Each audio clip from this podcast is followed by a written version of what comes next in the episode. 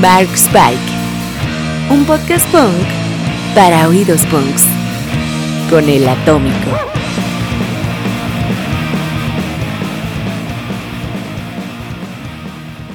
No tengo tiempo para mentiras o fantasías, y tú tampoco deberías.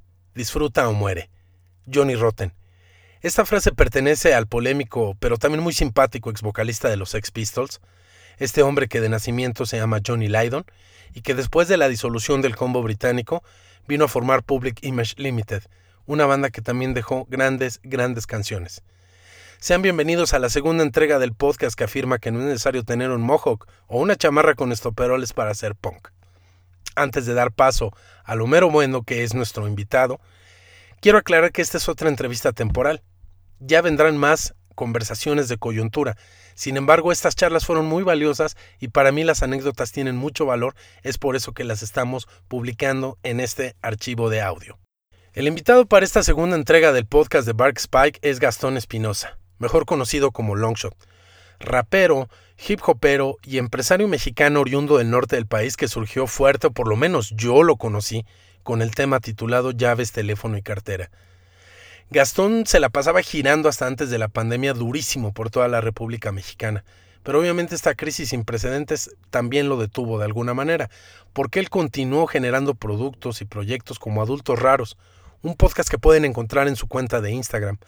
Son una serie de pláticas que tiene con personajes muy cercanos a su universo, o al medio donde él convive y se desarrolla. Él también es fundador del sello Pisatánicos, este sello discográfico y también una suerte de laboratorio creativo donde hacen mucho diseño y donde producen una línea de playeras. Obviamente él está invitado aquí por ser un tremendo consumidor de cultura pop y punk rock. De hecho, él comenzó con algunas bandas de punk. Ya en su carrera como hip hopero y como rapero tiene un EP que se llama Hip Hop para Punk Rockers. Dentro de una escena saturada de rap y hip hop mexicano contemporánea, que a mí me resulta repetitiva, muy predecible y poco atractiva, se agradece mucho la propuesta de Gastón. Dentro de su catálogo, mi disco favorito es Youth, donde se incluyen temas como Here Comes the Kraken y Francesca Carpinelli. Probablemente este último es mi corte favorito de Longshot. Sin embargo, su canción, ahorita en 2021, La Marcha de los Tristes, es un tema que continúa con cualquier cantidad de reproducciones en las plataformas musicales. Esta canción se hizo, se convirtió en un hit en muy poco tiempo y porta un mensaje muy interesante sobre lo que puede ser la salud emocional y la salud mental.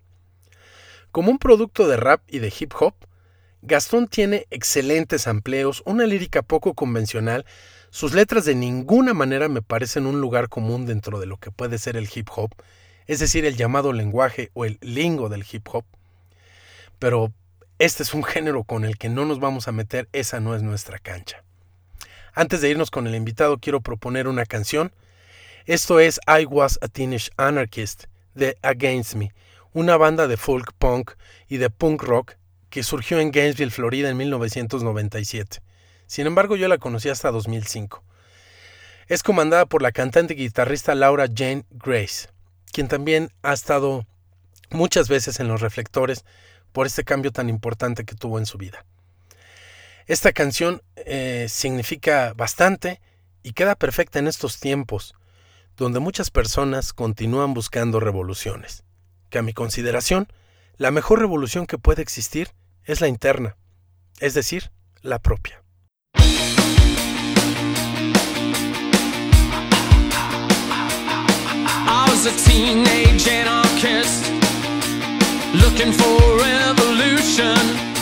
I the style. the ambition.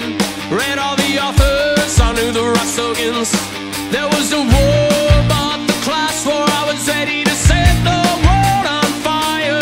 I was a teenage anarchist, looking for revolution.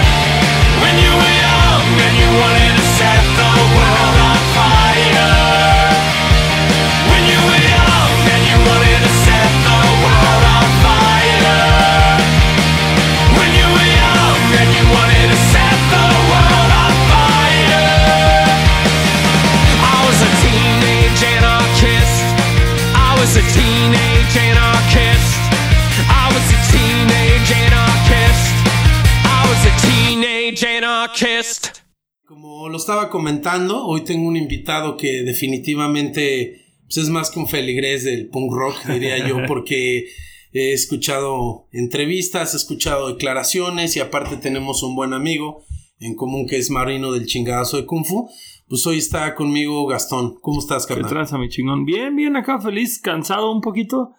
Es, es chistoso, fui ahorita a una cita con una amiga que estoy trabajando con ella en su proyecto y fuimos a un restaurante vegano y yo fui vegetariano por 10 años y vi el menú y dije como, no puedo esperar a mi casa llegar a comer carne.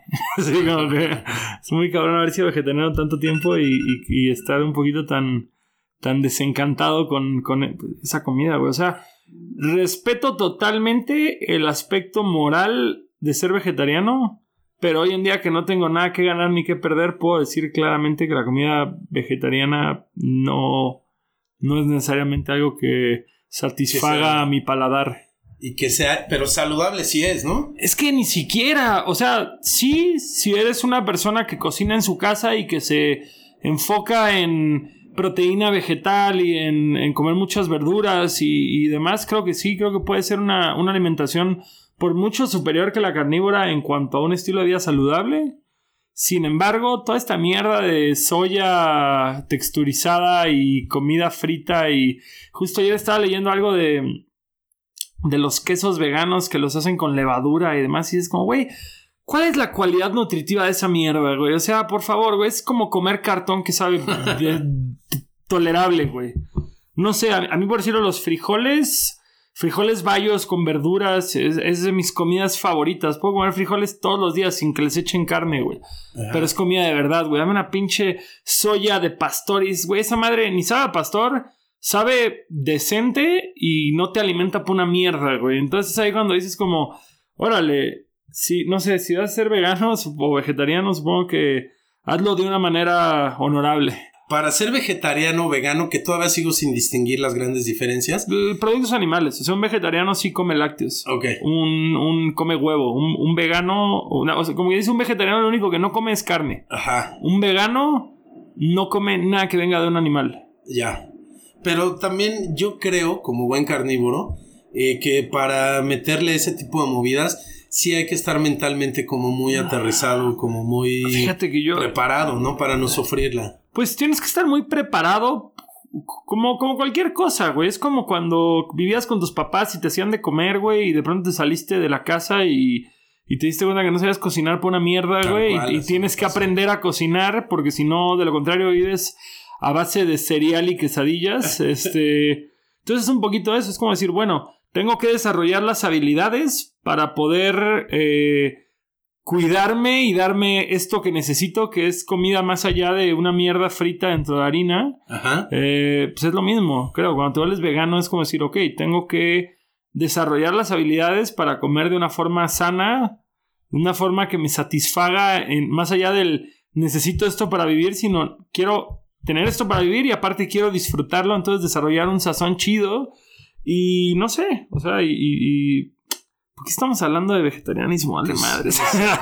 Pero más bien me, me estaba preguntando, cuando tú lo hiciste, cuando tú eras, ¿tenía que ver con un rollo de salud de sentirte bien? O con No, no, de- totalmente era una cuestión ideológica, Es- totalmente, exactamente. como, como lo veníamos platicando ahorita, eh, antes de un antiflago, un propagandi, y ambas fueron dos bandas que estaban llenas de integrantes, pues que no consumían productos de origen animal, y, y compré el panfleto, y fue difícil, güey. Después de una década de empezar a comer animales, sigue existiendo una carga moral, güey. Sigue existiendo una culpa, qué fea es la culpa, pero ahí está, y... Y, y fíjate, yo ni siquiera tenía mascotas antes. Hoy por hoy tengo un par de perros y los quiero un chingo y son lo más cercano que tengo a, a- a hijos. Así que hashtag perrijos. Sí. Eh, y dices como, no mames. Pues al final del día una vaca también es un ser vivo chido y, y un cerdito, güey. Se supone que los cerdos son más inteligentes que los perros. Oye, pero ya cayéndole de lleno al tema, Gastón, pues obviamente todos sabemos que tú actualmente pues lo que haces es hip hop, pero también como lo decía en ti hay eh, una vena súper fuerte de punk rock. Hay, hay mucho punk rock ahí ¿Cuál- todavía. ¿Cuántos años tenías la primera vez que tú te encontraste con el punk rock? ¿Te acuerdas? Yo estoy seguro que es algo entre los 11 y 12 años, con como muchos antes que yo, con el Dookie de Green Day. Ajá. O sea, y el Dookie ni siquiera era el disco de ese momento de Green Day. Si no estoy equivocado, estaba ya fuera el Nimrod o estaba en vísperas de salir el Nimrod, pero... Pero mi hermano mayor tenía el cassette del Dookie y lo dejó en el coche de mi mamá y era el cassette que oíamos todas las mañanas salir a la escuela Ok. era o Duki o. Y bueno, y luego fue Molotov y Control Machete, pero antes de eso fue el Duki. Y, y justo es, es chistoso porque con la llegada de Control Machete y Molotov y Tiro de Gracia, yo empezaba a acercarme al rap. Ujú. Y en eso mi hermano, pues mi hermano mayor grafiteaba en ese entonces, entonces él, él tenía una carga muy fuerte de, de rap en su en, Claro. en la música que oía de día a día, lo cual me hizo que se me hiciera todavía más atractivo el punk, porque fue como, ok, mi hermano hace esto, yo no quiero hacer lo mismo que mi hermano. Ah. Y, y dio la casualidad que cuando, sí, creo que esto fue como en sexto de primaria, o tal vez antes, tal vez quinto de primaria, eh, Arturo tenía eh, conexión en MTV, el conexión original, Sí, sí, me acuerdo. y una vez mandó al video de, de Incomplete, que viene en Stranger Than Fiction de Bad Religion, Ajá. y yo grababa todos los videos que podía, en, eh, todos los videos de rock que podía en, en VHS. Y algo en ese video resonó en mí, no sé si fue la energía, no sé si fueron las patinetas de ese video, no sé si es el compa que tiene una playera que dice Punker y una moicana, que siento que es el, el- el bajista de Good Riddance, creo que es el Chuck, Chuck Sí, de Good Riddance. Creo que es el que sale en el Ah. video con esa playera que dice Punker. Y, y no sé, güey, como que todo este, todo este conjunto de elementos le entregaron a este Gastón en- de que, que apenas ingresaba a la pubertad, le entregaron una curiosidad. Poco tiempo después, eh, justo eran las dos y pico de la mañana y estaba viendo 120 minutos por MTV. ¿Y cómo se llama? Y, llegó mi hermano, justamente, que era un güey que tenía más, más información que yo, ya fuera por las revistas de surf y de skateboarding y los videos de 411 y, y demás. Y estaba empezando el video de, de Salvation de Rancid. Y me dijo, eh, graba esos güeyes, son como Green Day. Y corrí a grabarlos. Es más, por mucho tiempo, por mucho tiempo nunca vi los primeros eh, 20 segundos del video. Hasta, creo que hasta YouTube vi el video con los 20 segundos iniciales del video que salen como unos güeyes de traje tocando a la puerta del, del supuesto departamento donde viven Lars y Tim. Ajá. Y, güey, por muchos, muchos años fue como, verga, qué pedo con esto. Y justo, Rancid tenía lo que Bad Religion no. Rancid tenía la imagen, güey. Porque Bad Religion en ese entonces No, parecía una banda de grunge. Parecía una banda de grunge. Exactamente. O sea, traían como franelas, jeans y botas, güey. Y, yo también dudaba muchísimo cuando los veía ya. eh, O sea, no y, te pones a pensar, güey, hasta, ya, ya tiempo después, güey, de, de esa época está el sencillo de 21st Century Digital Boy, que no es muy lejano una canción de grunge. O sea, tampoco es la canción más punkarra del mundo. Todavía Incomplete es una canción más punk porque va hecha la verga. Pero, pero, pero esta canción, güey, no mames. Moicanas de 30 centímetros, estoperoles, chalecos, Cabrón. brazos todos tatuados, estos güeyes corriendo de lo que parecen dos agentes. Eh, hay, hay como un punk sentado inconsciente en una barda y estos güeyes escapando a ellos corriendo por toda la ciudad. Los primeros Converse que me compré fueron porque se los veía a los güeyes de Rancid. Decía, Ah. estos güeyes usan Converse, los Ramones usan Converse, Green Day usan Converse. Kurt Cobain usa Converse, que digo, todo bien con Kurt Cobain, no tengo beef con, con, con el grunge, pero fue como, güey, quiero unos Converse porque esta gente usa Converse. Si alguien alguna vez ha dudado de la influencia que tiene, y, y esto fue algo que me pasó, güey. Cuando Vance me empezó a patrocinar, eh, me acuerdo que como que yo era un poquito escéptico, decir como cuánto mayor impacto puede tener la ropa que yo use para con mi público. Hasta que un morro se aferró y una semana entera estuvo jodiendo por Twitter y por Facebook y demás de ¿dónde puedo conseguir el windbreaker que trae Longshot en tal video? Y así hostigando a Vance una semana hasta que le dijeron. Y dices, este fue el morro que lo hizo público. Ajá. ¿Cuántos morros detrás de eso no tienen este decir de, órale, claro. este güey que me, que me gusta su pedo, roquea tal prenda, yo quiero usar esa prenda igual? Y es, y es como decir, órale, y ahorita hay redes sociales y todo, y, el mismo artista te puede decir dónde la adquirió. En ese entonces, cabrón, en Cancún ni siquiera podías conseguir Converse, güey, en, cuando yo en quinto de primaria. Un aspecto súper particular de cada quien. O sea, yo no asocio los Converse con el punk. Yo. Porque son cosas que te van quedando grabadas. Yo por siempre voy a asociar con el punk los eh, Vans, sobre todo el modelo old school, los skate. Güey, es que en ese entonces Vans ni siquiera, o sea, conseguir Vans en esa época en Cancún, yo creo que eran, o sea, Era complicado. fue algo que, que estuvo en el siguiente lustro porque después de los Converse llegaron los Airwalk. Sí. Y, y es más, los Airwalk eran, no FX usaba Airwalk, es más, hasta en el Punk Hydraulic en el libro agradecen a Airwalk. Punto. Sí, sí, sí. Y, y yo me acuerdo de bandas como Onda Fat Records de esa época y hasta de la Alicia, güey. No me acuerdo si fue con Jordi de Gula o con Lenin o con quién de esa época, pero que todos decían, sí, teníamos Eumir o, o alguien de Big Spin o no sé, que, que platicamos justo de los Airwalks. Era una bandota. Era una encantaba. Y luego llegó los Vans. Y pues lo que Vans tuvo, que fue un golazazazo para, para posicionarse, fue el Warp Tour. Totalmente. O sea, güey, ¿cuál hubiera sido la historia de Vans para con el punk si no hubiera habido el Warp Tour? Seguro. Yo los identifico, creo, eh, no sé si es la misma época o un poquito antes, porque yo me quedo muy clavado cuando conozco por primera vez a Minor Threat, que pues Ah, ya ellos tenían más- los old school, este, tenían los skate high Es- justamente. ellos me traumaron. Eh, o sea, Órale. Minor Threat, yo vi las fotos, dije, no mames, qué puncarros Es- güeyes, es- ¿cuáles son los tenis que traen? Me pasó lo Y, que... y es, y es muy chistoso porque, porque modelo. justo, justo ahora que salieron los ultra range de Vans, que son como los Vans cómodos, los Vans ya para adulto que te duele el arco del pie. Ah, sí, sí, sí. este, El, el Aldo, Aldo de Tungas me dijo como. Eso estoy, cabrón. Al- Aldo de Tungas me dijo justamente como, güey, ¿quién chingados va a comprar Vans porque sean cómodos? Los usas porque son chidos, güey. ¿Tú crees que a Ian Mackay le importaba que estuvieran incómodos? Y yo, güey, me vale verga. Ian Mackay en menor no tenía treinta y tantos años, güey. Y ese modelo old school ya Sí. no es cómodo. O sea, yo ahorita me pongo unos y ya no me Fíjate, fíjate que yo Ya no es ahorita, cómodo. ahorita puedo ser un poco más transparente con el tema porque no estamos trabajando con ninguna marca de tenis en, en este momento. Ok. Pero yo por mucho tiempo le atribuía a los Vans que eran incómodos y ahorita que he usado tenis de otras marcas, creo que no son tan incómodos como...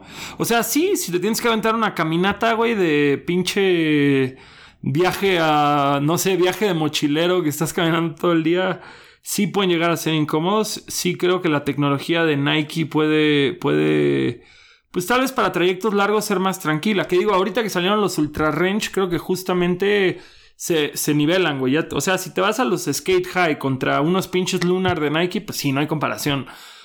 Sigo creyendo que de estilo me gustan mil veces más unos old school o unos skate high, güey. Creo que el skate high es mi tenis favorito. Ajá. Pero, pero no sé, güey. O sea, ahorita que he usado Nike y que he usado Adidas, no tengo un No problema con seguir usando Vans, eh. La Pero neta. Los modelos está chingón. Yo me quedaría a huevo para toda la vida con los Rowley y los Steve Caballero. los- sí, claro, güey. Para así, en comodidad y con. Claro, porque, porque esos son los de skate, güey, que también es una tecnología diferente. Mi, mi hermano era mucho de usar los. ¿Cómo se llaman? Los Choca Boots, una madre así, los cho Choca, una madre así. No los topo, eso y, sí. y ese güey me dice, güey, que contra, cuando estamos trabajando con Vans, me decía, dile a Vans que no vas a trabajar con ellos hasta que vuelvan a editar tal modelo. Y yo así, "Ay, te la verga, güey. Este, pero ¿qué te iba a decir con todo esto? Había, había un punto que se me había hecho interesante lo que estábamos No sé si hablando. era, si, tenía que ver con, estabas hablando de lo de MTV y las Mm. bandas que te ibas topando Bueno, ahí. No sé, o sea, también el, el clásico chaleco, güey. El chaleco de mezclilla también Ah, es algo que, que recogí de Rancid. O sea, los, los- el tiempo que.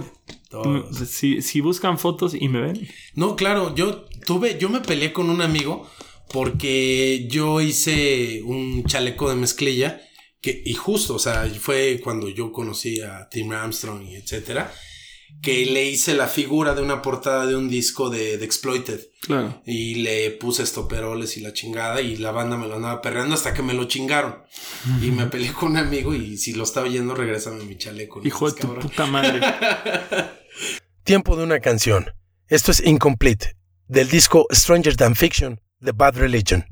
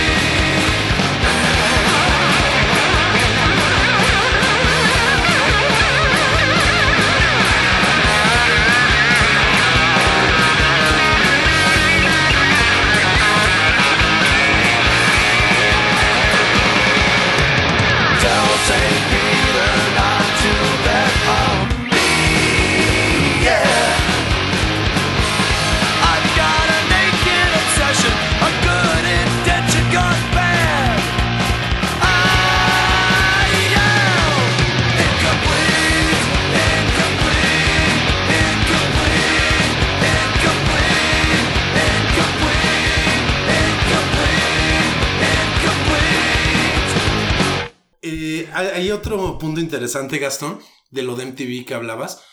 Eh, tú obviamente y yo alcancemos a ser generación MTV, que nos permearon también un punk que nos hizo mucho daño. Bueno, personalmente a mí me hizo mucho daño. ¿Tú, tú, ¿Tú qué edad tienes, güey? 40. 40, yo tengo años. 32. Creo que sí hay una, una, este, una brecha ahí por, por más o menos que nos guste.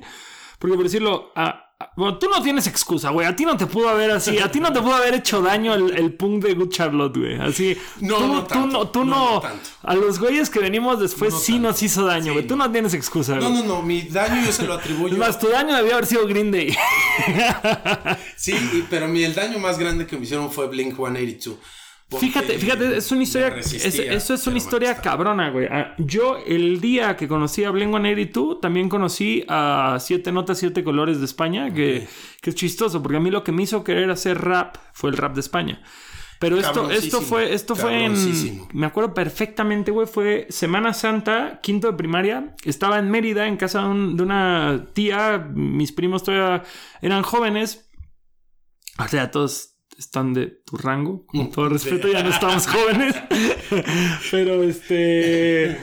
eh, justo, güey, estaba viendo 120 minutos y, y salió Blink 182. Y yo me acuerdo que anoté el nombre con pluma. Y como que escribí Blind 182, ¿no? Así como esta asociación con la marca de skate o qué. Sí, sí. Pero como que nunca volví a ver a esta banda nada hasta que abrieron Mix Up en Cancún cuando yo iba en sexto de primaria. No mames, la Y, y me acuerdo, güey, que la plaza todavía, güey, estaba casi casi en obra negra, pero ya había Cinépolis, el primer Cinépolis de Cancún, y ya había Mix Up, güey. Y llegué al Mix Up y como que justamente dije, tienes esta banda y la buscaba en la computadora, Blind 182 Dude Ranch. y yo, sí, sí la tenemos, pero se llama Blink. Y me le sacaron el disco, todavía me acuerdo, B28, 228 pesos, y fue como... ¡Fuck! ¡Está carísimo! Pero yo buscando esta banda y el disco estuvo en el rack tres meses porque nadie más en Cancún tenía interés de adquirir ese disco hasta que junté la feria y lo fui a comprar. Y sí, fue un disco que oí bastante. Este, pero, pero nuevamente fue como para ver el video de Josie. Ajá. Era a las dos y media de la mañana. Esto vino a cambiar cuando yo iba en sexto de primaria, que salió el, el, el Enema of the State, que, que ahí sí ya tenías eh, All the Small Things las 24 putas horas al día y ahí yo le Gracias, perdí el gusto. MTV. Pero fíjate, para mí fue al revés. Yo le perdí el gusto a Blink por culpa de MTV. Conocí a Blink por MTV. Con el disco este, no, no voy a llegar a decirte que no oí el Enema, claro que oí el Enema, claro que me gustó. Pero, pero justamente fue como que dije, güey, no aguanto esta canción ya. Y luego salió el Take Off Your Pants and Jacket y odié ese disco. O sea, para mí ese disco tiene la canción de Rock Show que me gusta. Yo me quedé hasta ahí. Y de ahí fue como que dije, este disco es una mierda, no me interesa. Y ya los odiaba demasiado cuando salió el, el homónimo, el Blink 2000 o no sé cómo chingados. El que, que es como medio artisticón y que... Ah, sí, claro. Nuestro disco es experimental. Sí, sí, sí. Ahí yo ya no les tenía interés, güey. No, no, yo los perdí en el, justo en el Take Your Pants and Jacket Off. Ah, para mí fue un sufrimiento porque sí de venir escuchando a bandas, hablábamos de Razzie, de Bad Religion, este, pues obviamente le pegaba de siempre a Sex Pistols, a los Ramón, etcétera, todo el Pennywise, güey. Fíjate, yo todavía en esa cajón. edad, todavía en esa edad, sufrimiento. todavía en esa edad jugaba videojuegos, güey. Y antes de que Tony Hawk Pro Skater viniera a cambiarnos la vida, había un juego malísimo de PlayStation que se llama Street Skater. Y en ese disco venía Less Than Jake, venía All, que es el proyecto este eh, de los integrantes de Descendants sin Milo. Ah, claro. Estaba Sí, Ten. Football y, y extrañamente estaba Plastilina Mosh en, ese, en, ese, en ese disco. Estaba Sí, Plastilina sí. Mosh con... Que Les Dan Jake es de mis bandas favoritas, la verdad. Justo tuve la oportunidad de ir, eh, creo que el siguiente año en verano a Estados Unidos, güey, y entré a una tienda de skate y estaba la portada del Hello Rockview, Ajá. que sale el güey saltando a la alberca que se ve como medio pop art. Y fue como, ah, no me acuerdo qué canciones de estos güeyes, pero estos güeyes vienen en el videojuego este que me mama, voy a comprar el disco. Venía la de All, All My Friends Are Metalheads, Ajá. que creo que es la canción más famosa que han tenido. Y no mames, ese disco es perfecto, güey. Ese disco hasta la fecha lo escucho y, todavía me, me hace sentir cosas. O sea, creo que es un disco perfectísimo. Eh, Tiempo después ya compré igual el disco de All. Ten Football como que ya nunca me interesaron. O sea, no sé. Y bueno, güey, luego salió el Tony Hawk Pro Skater y de ahí conocimos Suicide Machines, Goldfinger, Suicidal Tendencies. Eh, Millen Collin los conocí antes por MTV, pero todo chido. Hay mucha gente que conoció a Bad Religion por, por, por el... Porque venían con la de You en el, en el Tony Hawk Pro Skater. Y yo ya los conocía. Digo, fueron mis, mis iniciadores en ese pedo. Pero... Pues de toda esa corriente yo sí me refugié cabrón en bandas como Milen Collin, Pennywise. Ah, bueno, y, y otro factor, güey. que era los, lo- los punkoramas, güey. Punkoramas, pinches compilaciones poca madre. Es que, güey, yo me acuerdo que justamente lo que te decía, todos los discos llegaban. Ponte a pensar que yo estoy. Yo crecí en el culo del país. Yo, o sea, ustedes pues, son la capital, les llega todo, están en el centro, güey. Para llegar a- Cancún, güey, son complicado, 24 horas manejando. O sea, El punk no llegaba ahí ni por error. Llegaba el punk onda eh, síndrome del punk y rebel de punk. mames, y, pero llegaba o sea, eso a. Eso llegaba a Mix Up porque tenían la distribución con, con este. O sea, de verdad soy muy pinche fan de esa corriente noventera del punk, de las periferias y muy pinche salvaje. Güey, el, el todo, pues es que están en Discos Denver. Entonces, Discos Denver sí llegaba, sí tenía distribución en Mix Up. Entonces, podías encontrar, güey, pinche especimen, pero no podías encontrar a, Claro. a Milencolin. Qué cagado. En- entonces, este, está cagado eso, güey. ¿Y si te agradaban alguna de esas bandas? Ah, no? Llegué a tener así de, de, de especimen, el de. De síndrome tuve en vivo. Y de especimen tuve el de. ¿Cómo se llamaba? El de. Haremos un perro con patas de chivo y no sé qué. Lo de genética. No me Genética. acuerdo. Es que yo espécimen casi no los escuchaba. Sí estaba muy clavado como... O sea, en esa parte del punk mexicano que era Atóxico, Size, este... Eh. Rebelde Punk, Vómito Nuclear, Putrefacción Juvenil. Tenía, tenía el de en vivo de Catepunk que venía. Sid Vicious es inocente Ah, y sí, claro. troca de polis, güey, que era Police Truck de los Dead. Ah, bueno, los Dead Kennedys igual los conocí por, justamente por, por este, por Tony Hawk Pro Skater, güey, por Police Truck, irónicamente. Entonces, estuvo chido, fue una buena época. Pues los Ex Pistols y los Ramones obviamente ahí estaban en la ecuación. The Clash, tardamos en conocer a The Clash. Yo creo que a The Clash no lo empecé a oír como hasta la prepa, güey, primer año de prepa, como que es la banda que me acuerdo que me compré el, el, el homónimo de The Clash, el, donde viene White Riot y, y demás, pero Oye, y en algún momento, eso sí quiero despejar la duda. ¿Tú formaste una banda de punk? yo, formé- yo de los 13 años a los 23 años toqué en bandas de punk. Ninguna digna de mención más que una que se llamó Niños Feos, que fue con la que grabé un disco. Qué buen nombre. Gracias. Éramos niños feos. No, es que todos tenemos como el nombre ideal de una banda de punk, pero punk realmente punk. Punk, punk. Esta, esta era como. A mí siempre me gustó cantar, pero siempre fui desentonado y tuve una voz culera, güey. Entonces, pues, pues justo al final del día creo que. Ajá, güey. No creo que Ian Mackay, güey, haya empezado Minor 3 diciendo. Pues voy a gritar así y esto me va a abrir todas las puertas. No, nuevamente está, está este atractivo. Está atractivo. Este atractivo eh, romántico de la adolescencia. de Decir como. Voy a darlo todo por mi banda que sé que no me va a dar nada de vuelta. Más que la satisfacción de hacerlo.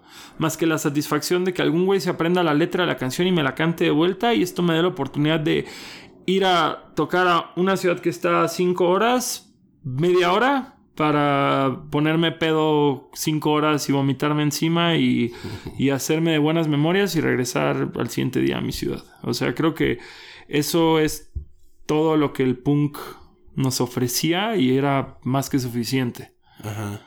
Entonces, sí, es, es muy chistoso porque mi intención no era dedicarme a Longshot, mi intención era dedicarme a niños feos.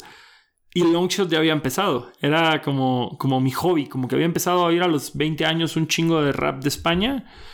Y... Yo tenía una muy buena banda preferida que se llamaban Hamlet. No sé si ¿Hamlet? No, De. España también era de, de, hip hop. de hip hop, no. Pero es más de los noventas. Sí, sí. como sí. Defcon 2. Como Def- ah, pues sí, son contemporáneos de Sociedad Alcohólica, Defcon 2. Órale. Cuando se hacía el Festimad en Madrid. sí, sí, sí. Ahí todas esas bandas reventaron, cabrón. Pero me decías, perdón. Ah, eh, entonces, este, yo, yo, yo empecé a rapear, güey, como a los 21, 22 años. Y, y justamente fue como que dije, va, voy a rapear, pero voy a hacer beats sampleando a Rancid y a Fugazi y a, y a Leftover Crack. Y de pronto llegaba con otras cosas. Y mi amigo me decía que hacía los beats, Max Chinaski, con quien sigo trabajando hoy en día. Ajá. Este, me decía, no, esto no se puede samplear, esto sí, esto no, esto sí. Entonces ya ahí fuimos como haciéndolo y como rapeando encima de eso, como la cabeza me diera a entender. Pero al mismo tiempo tocaba punk. Es más, hay, flyers de los primeros shows de Longshot que era como abría el show con Longshot y lo cerraba con niños feos. Entonces estaba cagado. Pero ahí fue como esta transición de mediados de la licenciatura que que pues yo estaba como justamente reprobando materias porque no estaba concentrándome en mi carrera, porque estudié mi carrera para estudiar algo y, y trabajar en un despacho en la mañana. Todavía hacía ejercicio constantemente, estudiaba toda la tarde y salía a las 11 de la noche. A las 11 de la noche ensayábamos. Hubo una época que ensayábamos a las 7 de la mañana, güey, porque es la única hora que podíamos ensayar y era horrible, güey. Sí, no, no hay. Pero- como- pero no hay era- energía, no hay inspiración. No, no mames, no, güey. Pero era como estamos tan comprometidos con la banda y es literal la única hora en la que los tres podemos que vamos a hacerlo. Órale. Pues eso habla bien, ¿eh? De la Sí, me, me acuerdo que justamente que el, tío, el tío de 301 izquierda, güey, yo me llevaba mucho con él por Messenger en ese entonces y se lo dije y me dijo, eso es lo menos rocker que he oído en mi vida. Sí, definitivamente. y dice, sí, es lo menos rocker, pero al final del día demostraba un compromiso con, con este pedo de decir como, amo tanto hacer esto que lo voy a hacer en la única hora del día que puedo hacerlo. Que pues ya hoy en día el ser rocker o el ser punk no radica ni en una estética, ni en la música que escuches, sino más bien en tu forma de pensar, en la forma en la que tú produces y construyes cosas, ¿no? No sé a qué hora te levantes todos los días. Ahora me levanto a las 5, güey. Por Eh, gusto. Por Eh, gusto me paro. O sea, es eso de decir, güey, yo soy mi propio jefe. No, no tengo que responderle a nadie. Y aún así, opto por pararme al cuarto para las 5 de la mañana, güey. Es algo que voluntariamente hago porque lo disfruto, porque me gusta, porque veo mejores resultados en mi vida. Y, y es, es muy raro, güey. No es para nada con lo que, con lo que sueñas. Oye, pues mira, te voy a seguramente a poner en aprietos. Ahorita me gustaría que selecciones una canción, obviamente de punk rock. Qué difícil, este solo lo harás ahorita y al final para poder escucharla. Entonces, ¿por qué te inclinas? ¿Qué, qué te gustaría que sonara ahorita? Ah, ahorita he estado mucho, he estado mucho oyendo, he estado oyendo mucho a The Markmen. ¿Ok? Entonces, podemos irnos con la canción con la que abre el Fix My Brain, que se llama Just Take a Little Bit of Time, Ajá. de The Markmen, esa canción. Ok. Just take... sí, deja, deja, corroboro que se llame así, si no, Sí, este... sí, no, no te preocupes. Pero sí, estoy seguro que así se llama. He estado oyendo mucho ese disco. Creo que es algo que, que se ha perdido desde que ya no es una prioridad el soporte físico para la música. Es este. A Little Time. Se llama A Little Time. Ok. Ya no nos aprendemos los nombres de las canciones. No, ya no. Ya no, antes era de ley. Pues estar ojeando el bucle, estar viendo la portada mil veces. Pues vamos a escucharla y ahorita Hablando, hablando de portadas, me encanta la portada de este disco. Se me hace una elección de colores muy, muy poco eh, común. Ok.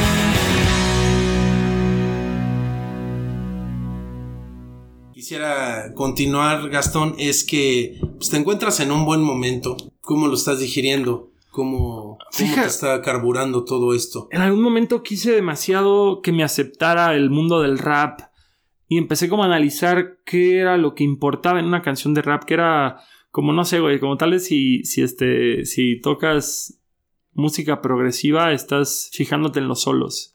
Si estás tocando ska, tal vez te estás fijando en una línea de bajo aquí un walking bass, no sé.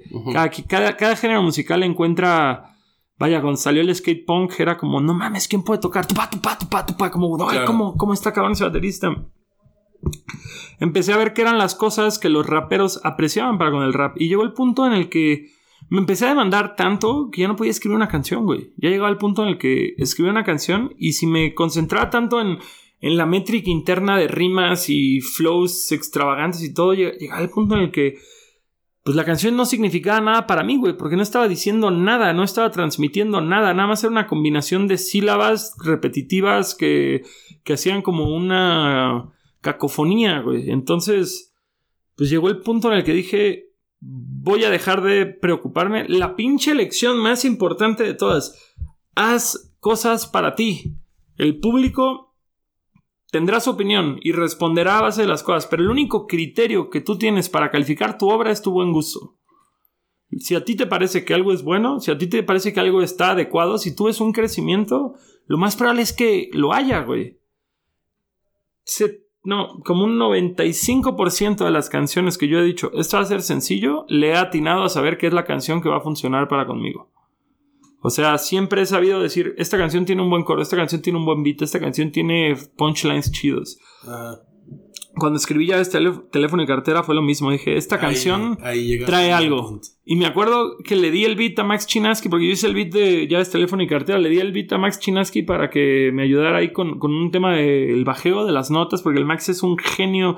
Con todo que yo soy bajista, Max es mil veces mejor escribiendo líneas de bajo que yo. Ajá. Entonces como que le di el track para que lo acomodara y el güey como que agarró todos los samples y baterías y todo e hizo una madre súper distinta que hasta parecía batería de jazz.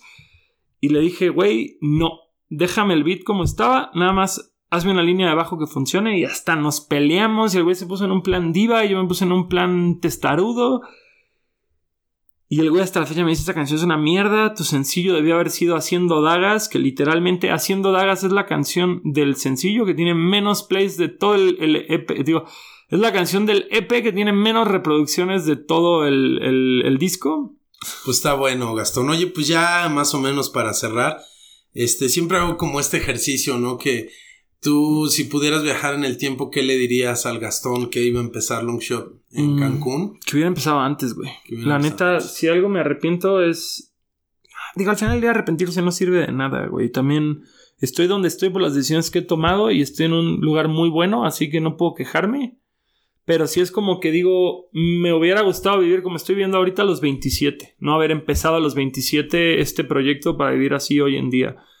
Como que me guste o no, güey, sí me pesa la edad, güey. No sé, güey. Cada vez los pros son más jóvenes. Y sé que es una mamada y sé que al final del día los años nada más es el tiempo que estamos acá y no debería significar nada más que eso.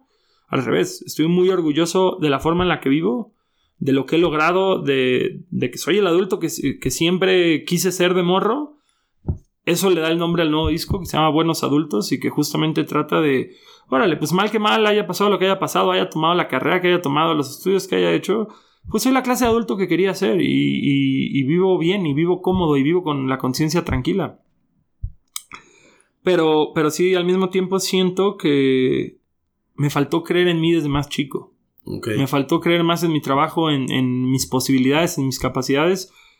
No me justifico, pero también digo, creo que es más fácil crecer en la Ciudad de México, donde puedes ver a la banda de tu compa despegar, güey, de tocar en el Foro Alicia a tocar en el Metropolitan. En Cancún no teníamos eso. No, yo no tuve una carrera que calcar de ningún hermano mayor de un amigo o de algún compañero mío de la secundaria, ¿no, güey? Lo mío fue como pues aventarme los chingazos y aprender de forma empírica. Entonces, Bueno, pues, pues sí, me costó muchos años tener, y aparte en mi casa, no creas que había este apoyo de decir como, mijo, sigue tus sueños, si lo que quieres es ser músico, ve, no, para nada, mi papá era, nunca vas a lograr nada con la música, nunca vas a ver dinero con la música, eso no existe, no tienes talento, no tienes nada, o sea, y, y al final día fue aferradez. Y también no se lo discuto, porque no soy una persona a la que la música se le dé fácil. No soy un, mi, mi carnal el Max Chinaski es un güey que nato es un musicazo y tiene un oído musical y una creatividad para componer envidiable.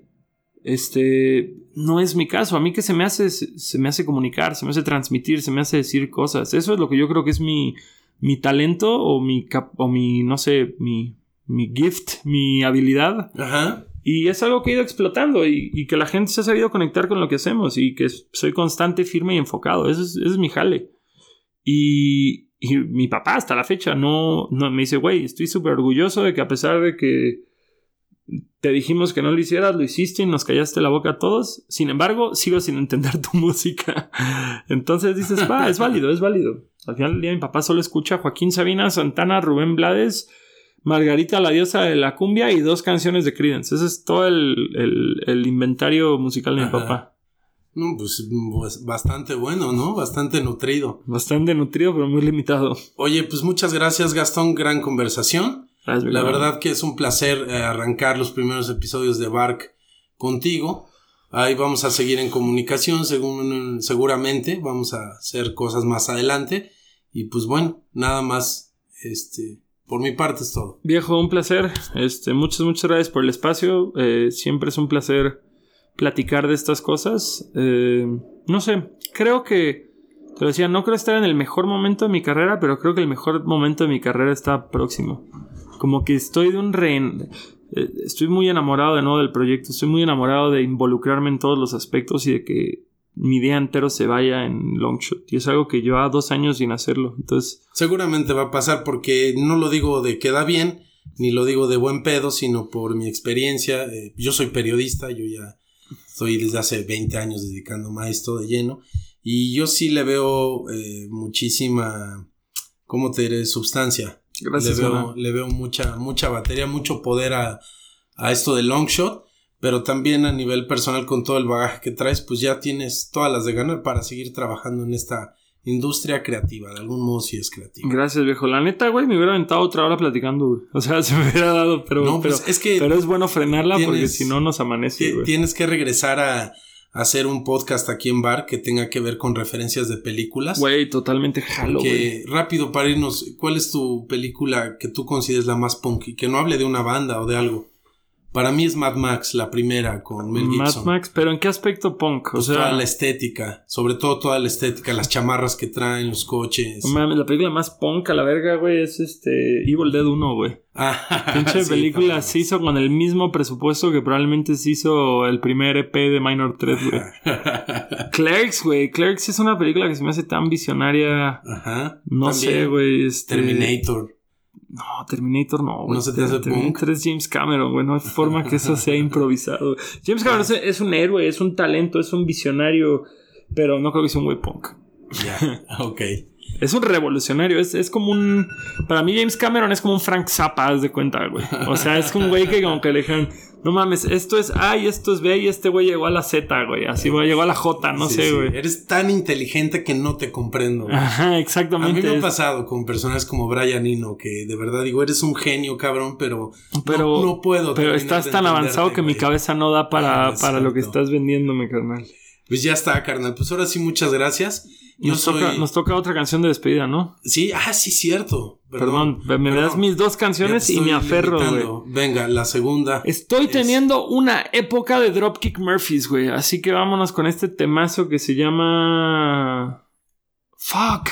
Ajá. Se me acaba de olvidar el nombre y era la, primera canción que te iba a decir. No, dame un segundo nada más para No, recordar no el te nombre. preocupes. Yo aprovecho para irme despidiendo. Yo soy el Atómico y le agradezco a todas las personas que están escuchando este podcast.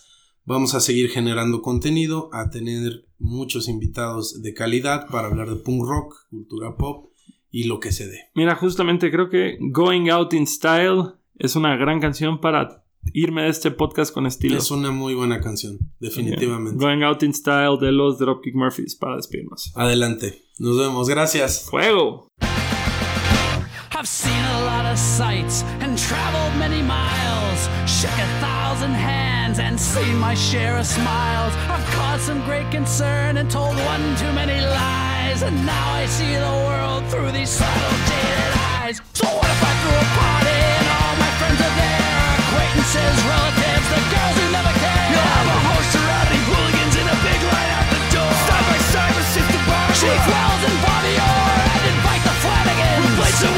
smashed down. Oh, I'd apologize to Sluggo for pissing on his couch. I'll see Mrs. McAuliffe and so many others soon.